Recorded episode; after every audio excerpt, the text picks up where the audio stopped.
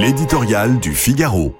Les paradoxes d'un pape par Étienne de Montetti. Cela fait dix ans qu'au coup de tonnerre provoqué par la renonciation de Benoît XVI a succédé la surprise de l'élection d'un pape venu d'Argentine, presque du bout du monde, avait-il commenté. Rapidement, François a imposé son style personnel, moins charismatique que Wojtyla, moins solennel que Ratzinger, caractérisé notamment par une communication très libre faite de déclarations à l'emporte-pièce qui ont pu nourrir polémiques ou incompréhension.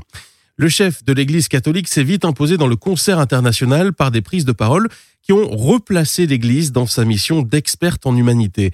L'encyclique Laudato Si a imposé l'idée d'une écologie intégrale où il faut prendre soin de la planète et de l'homme, notamment le pauvre, l'enfant à naître, le vieillard menacé par ce qu'il a appelé la culture du déchet.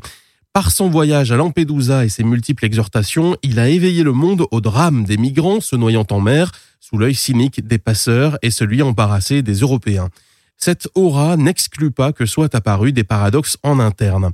Le pape qui a lancé une grande réflexion sur la synodalité, la responsabilité partagée, voit celle-ci conduire l'Église en Allemagne sur une pente fatale vers la sécession et le pourfendeur du cléricalisme est aussi celui qui peut décider seul et autoritairement, là où la collégialité serait requise. Résultat, des mesures inopinées prises à l'encontre de ces champions de la charité que sont l'Ordre de Malte ou Caritas Internationalis. La possibilité de célébrer en rite extraordinaire a également été restreinte unilatéralement, court-circuitant l'autorité des évêques locaux vis-à-vis des communautés concernées. Il crève les yeux que la réforme est urgente pour de nombreux pans de l'institution, notamment en Europe, où l'Église est en proie aux crises, aux scandales et aux démons de l'acédie. François pense que la meilleure réponse est d'aller de l'avant. Duc in altum, commandait le Christ à ses apôtres.